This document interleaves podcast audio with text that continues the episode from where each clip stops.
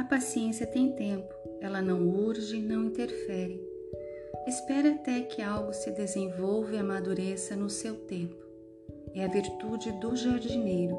Na realidade, ele prepara a ajuda, porém espera que o essencial seja realizado por forças maiores. Sejam todos bem-vindos, meu nome é Daniela e hoje nós iremos refletir sobre o belo texto de Bert Hellinger chamado A Paciência.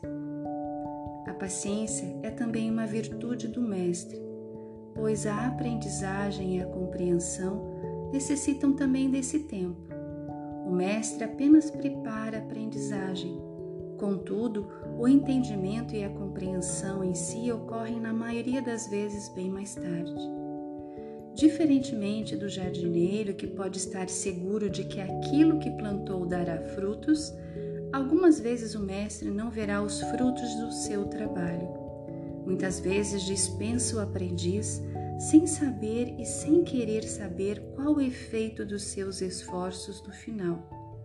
Deste modo, dá ao aprendiz a liberdade de aprender também a partir de suas próprias experiências e compreensões e de encontrar por conta própria aquilo que é decisivo para ele. Ele confia no tempo também a natureza tem seu tempo. Também Deus, seja lá o que se oculta por trás desta palavra e imagem, tem tempo e é um tempo eterno. Quando confiarmos nas forças ocultas, teremos igualmente paciência conosco e nos concederemos o tempo pleno. E teremos paciência com outras pessoas e principalmente com as crianças. Também o amor requer paciência. Floresce quando lhe é permitido brotar e se aprofundar no seu tempo. E assim florescerá de modo mais belo e o sabor do seu fruto será ainda mais delicioso.